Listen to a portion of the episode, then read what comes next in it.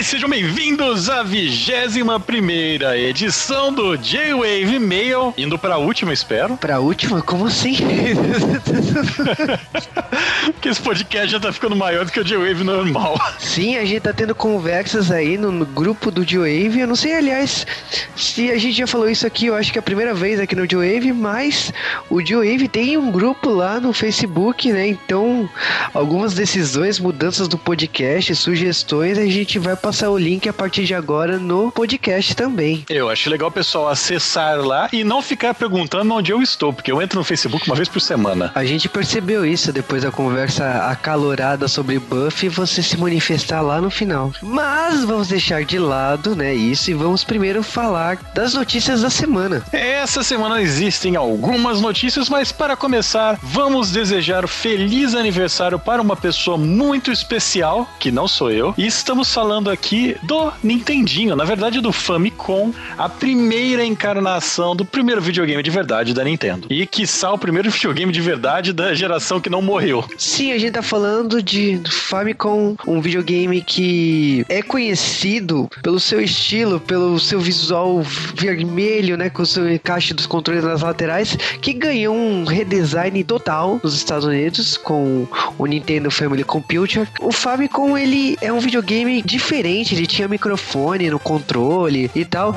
Ele comemorou 30 aninhos no dia 15 de julho e para ser lançado nos Estados Unidos teve toda uma polêmica que a gente vai contar quando tivermos um podcast de, sobre a história da Nintendo, sobre o problema que teve os videogames nos anos 80. Essa é uma história muito engraçada. Vale lembrar que o Famicom ele deixou de ter a cara do Jiraiya para ter a cara do Giban quando foi nos Estados Unidos. E isso também foi porque eles queriam que ficasse mais parecido com o brinquedo. E os cartuchos triplicaram de tamanho. Foi uma série de mudanças que eu acho que assim é um videogame que mudou a história dos videogames, seja no Japão, seja nos Estados Unidos. Tem duas histórias muito importantes aí. Vamos comemorar, né? Vamos comemorar esses 30 anos. É diferente quando você vê no Japão, porque a coisa é mais fluida, né? Você vê claramente passo a passo da evolução dos videogames até chegar no Nintendinho. Enquanto nos Estados Unidos você vê de repente chegamos no Atari e tudo morreu, né? E aí só volta bem depois. Volta numa mistura louca um pulo de gigante, né? É, uma- um pulo gigante com um retorno inusitado com um robô do lado. É, a história é muito boa, a gente vai deixar pra contar no J-Wave de Nintendo.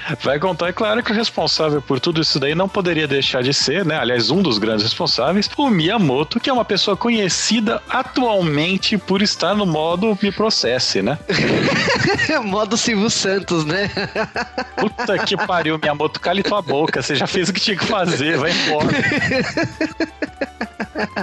Cara, o Miyamoto, ele é uma pessoa que, tipo, tem altos e baixos, não deixam ele se aposentar. Ele chegou a anunciar que ia se aposentar e gerou uma polêmica absurda, caiu as ações da Nintendo, ele voltou atrás. Mas a gente sabe que, tipo, as principais franquias da Nintendo que ele criou, Mario, Zelda, Donkey Kong, não estão mais nas mãos dele, ele já repassou. É o Aonuma que tá na mão, que coordena Zelda. O Mario é uma dupla que tá cuidando da franquia. Tipo, não é mais o Miyamoto. Só que a figura Miyamoto é, é a ideia de Stan Lee. E eu não sei porque, tipo, a ideia dele é tão forte assim que ele precisa estar lá na Nintendo. É interessante você falar que é Stan Lee, porque ele é exatamente o Stan Lee. Ele foi uma pessoa genial na sua época, criou vários ícones e depois caducou. A questão é que o Miyamoto ele falou uma besteira muito grande, que ele falou que o perfil dos japoneses hoje é o cara que prefere terminar o jogo e tem o cara que só gosta de jogo que aumente o desafio. Só isso. E aí o que aconteceu foi o seguinte, que tipo assim, a Nintendo já tinha falado uma merda umas semanas atrás, que a geração de hoje não sabe terminar a primeira fase de Super Mario Bros. E junta essa história com a história do Miyamoto agora, pô, os jogadores japoneses não perdoaram, porque reagiram, eles falaram assim que eles já estão de saco cheio de sempre é culpa dos japoneses, ah, os jogos não vendem no ocidente, é culpa dos japoneses, eu não sei o que. Então, muitos jogadores se manifestaram contra a Nintendo, contra o Miyamoto,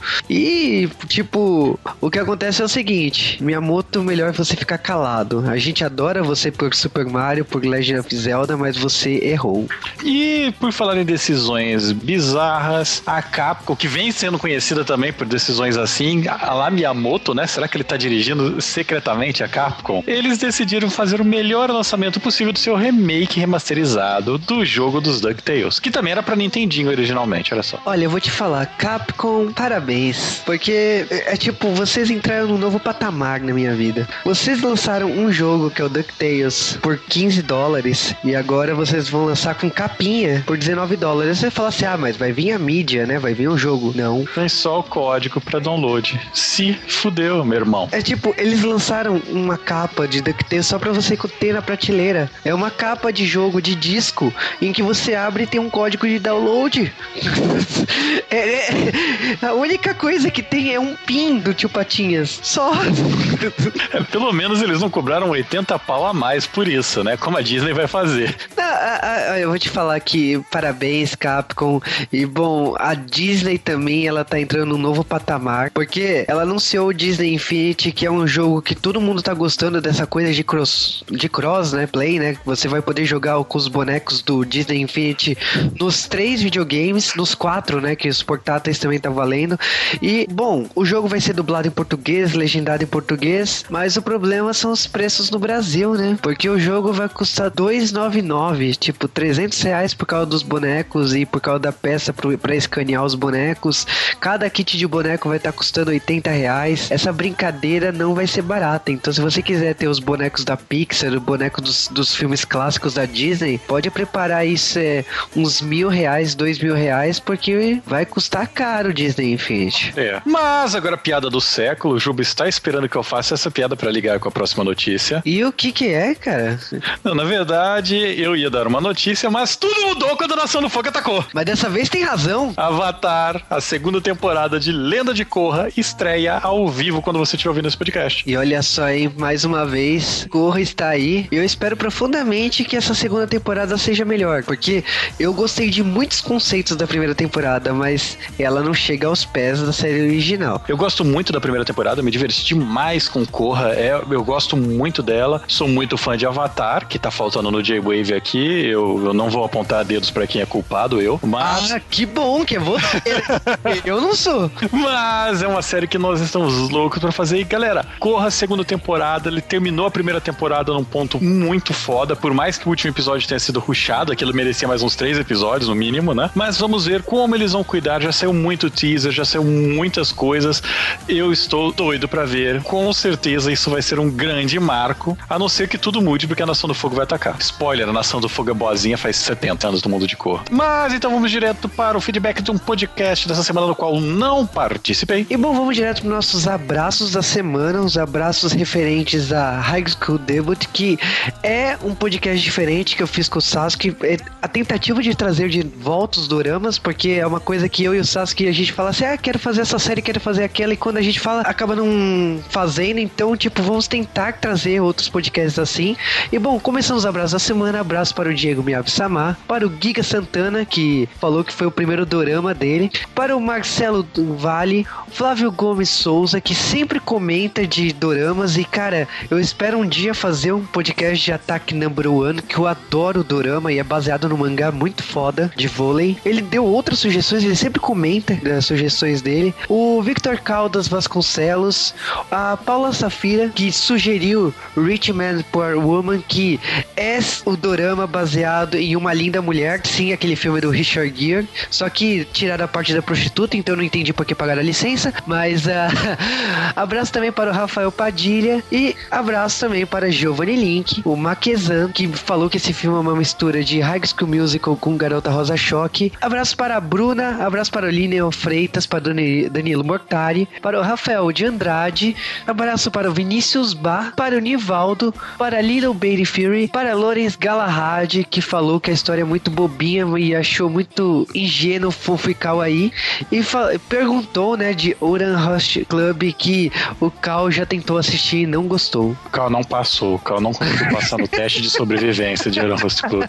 Terminando, abraço para o Fábio 420, para a Susei Kun, que falou do, do gênero e tal, falou que gostou muito quando ouviu o nosso podcast de Yamato, Patrulha Estelar, então que é uma coisa nova, né? E realmente, assim, Doramas é uma coisa inusitada, a gente sempre tenta trazer aqui no D-Wave. Agora vamos direto para os e-mails da semana, começando com o Ricardo Teste, que falou que ele não é muito chegado em Dorama, mas ele gosta, né, quando a gente aborda temas diferentes, e que ele falou também que ele gostou muito quando a gente fez um podcast sobre Tropa de Elite Oriental, que foi lá atrás, cara. Caraca, faz tempo isso aí. E ele é uma das pessoas que escreve meu nome errado com a letra K. Como eu fazia antigamente obviamente, pra tia Tazanã. Até tomar bronca. Mas aí o meu nível de bullying era bem maior do que o seu e você viu que não dá pra brigar. Ah, mas Aí ele mudou de nick, safado. Tchau. Ah... e agora é e-mail do Eric Coelho, que falou de Dorama, falou que ouviu a minha participação em, em outros podcasts, quando eu falava de Dorama por lá, como sempre Cast. E ele falou de Nihonjin no Shiranai Nihongo e Shimokita Glory Days. Esse eu assisti.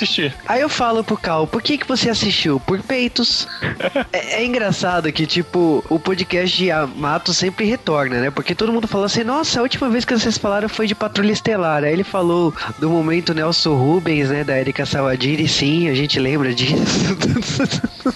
e ele falou também da mídia dorama, de ser um derivado de mangá e animes e tal, e que é interessante igual Tokusatsu, mas eu, eu acredito assim que o investimento em dorama e filmes desse porte é muito maior que Tokusatsu, por isso que não soa tão tosco visualmente falando. Então você percebe que o orçamento é um pouco maior do que. Não tanto assim, porque ainda tem tosquices, mas é um pouco maior. Aliás, o Japão é um país estranho, né? Eles não investem tão pesado é, no cinema e esse tipo de coisa como investem os americanos. Até porque provavelmente eles só vendem para eles mesmos, né? Eles não têm saída disso. Eles não querem ter saída, eu acho. Não, é bairrismo, né? Então não, eles não têm nem vontade de exportar esse tipo de produto fora do Japão. Então, para eles tá ótimo. E conseguiriam fácil, hein? Sim, o filme Não. do Kenshin. Depende do filme. O filme do Kenshin tá aí, que é um grande sucesso. Tem o filme do Gatchaman, que estão gastando e tal. E eu acho que pode ser um sucesso sim. Então, tipo, depende muito do filme. Agora vamos pro nosso e-mail da semana, porque eu só posso falar isso do Thiago Machado dos Santos, que fez, eu acho que o máximo que ele, alguém poderia dizer que é fã de Super Mario Bros. o filme. O Thiago Machado, ele nos mandou fotos do disco de vinil de Super Mario Bros. o filme, do livro, do VHS. Sim, porque ele é fã desse filme incondicional. Cara, eu não sei o que dizer de você. Eu só sei dizer que eu consegui enganar o de Benedetto e fazer ele comprar o livro, mas uma pessoa ir atrás de tudo isso. Não, mas até eu também tenho o livro. Eu comprei o livro depois do podcast, porque eu fiquei. e eu também caí, porque eu reli o livro e falei assim: tá, o Cal trollou mesmo, porque não tem nada de novo no livro. mas muito obrigado, Cal, muito obrigado. Também um outro Thiago Machado, o Thiago Machado O Rato. Será que são a mesma pessoa? Mandem pra gente aí os RGs. E ele está matando uma nostalgia nostálgica, falando dos antigos J-Waves de nostalgia musical, que foi aposentado por mandato do Juba, que falou que dava mais trabalho e realmente dava do que um podcast normal. É, cara, também eu acho que os musicais eles eram legais, mas eu não sei se hoje em dia a galera gostaria de mais podcasts assim, né? Então a gente mudou, né? Mas enfim, parabéns aí, eu acho que é um dos meus podcasts musicais favoritos, os de Power Ranger. A grande pergunta, né, que é do e-mail do Leandro, quando sai o podcast Evangelion 3.33?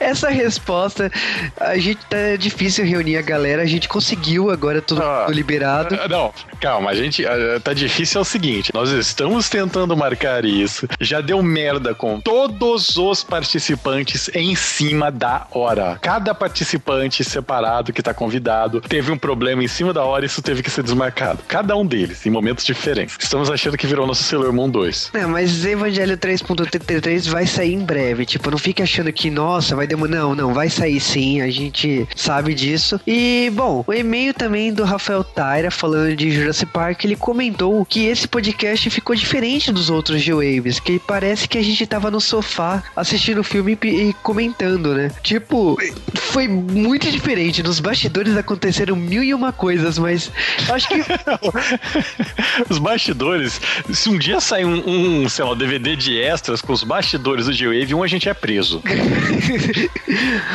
Mas olha, foi realmente inusitado. Eu, eu gostei de gravar Jurassic Park. E se a galera quiser, sai as continuações, né? Mas eu acho que o Cal não quer. É, o Cal não quer o, o que significa que vão fazer pressão pra sair, né? Esse é o Bando de filho truque. da mãe, eu falo. Bando de filho da mãe, eu falo, eu quero o seriado de Buffy, não quero o filme. Aí tá lá naquela merda de lista. Faz o filme, seriado não. Vai quando todo mundo se ferrarem. Espero que tropecem na rua ouvindo o podcast. Mas pra alegria do Cal, eu estou assistindo Buffy Caça-Vampiros. Então, sim, o podcast de Buffy Caça-Vampiros está chegando. Então, é, esperem, continuem esperando. Quem sabe sabe, logo teremos o um podcast de Puff. Agora, uma notícia da semana, né? No caso, essa semana. E estamos falando dos eventos que está rolando no Brasil, né? Nesse final de semana, especificamente São Paulo. Então, eu serei juiz do evento Anime Friends no sábado. E no caso, eu serei o juiz do Akiba Girl Contest, que é um evento, é um concurso de garotas, um concurso totalmente estantes, né? A qualidade dos peitos estantes, mas eu vou tentar fazer jus ao estantes e escolher as garotas que estiverem melhor lá no concurso, né? Eu dou um aviso então, se vocês mandarem as fotos para mim provocativas, eu consigo convencer o Juba a votar em vocês. Então vai ter que ser na madrugada, né? Porque esse evento tá cheio agora. Ao mas... vivo, ao vivo. Tem tempo de convencer. Vamos lá, garotas, faça o seu melhor.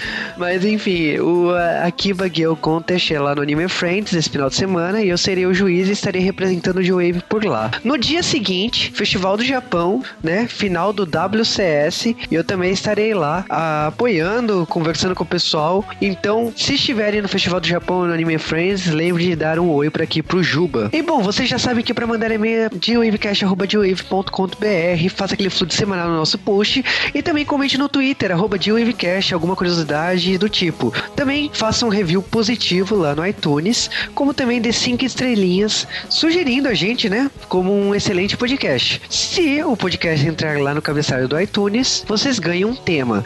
Lembre-se também que está rolando um concurso do Death Note lá no, no site do Joe Então, se vocês querem ganhar Death Note Black Edition, compartilhe a página lá no Facebook, curta a página do J-Wave e concorra a essa edição fodástica de Death Note Black Edition. É a nossa promoção entre o J-Wave e a editora JBC. Lembrando também que tem mais concurso aí chegando, tem outra editora com mangás que a gente vai fazer promoção em breve, tem outra empresa com K-pop chegando aqui com promoções aqui no J-Wave também. Então, esse mês tem muitas promoções no J-Wave. Se prepare.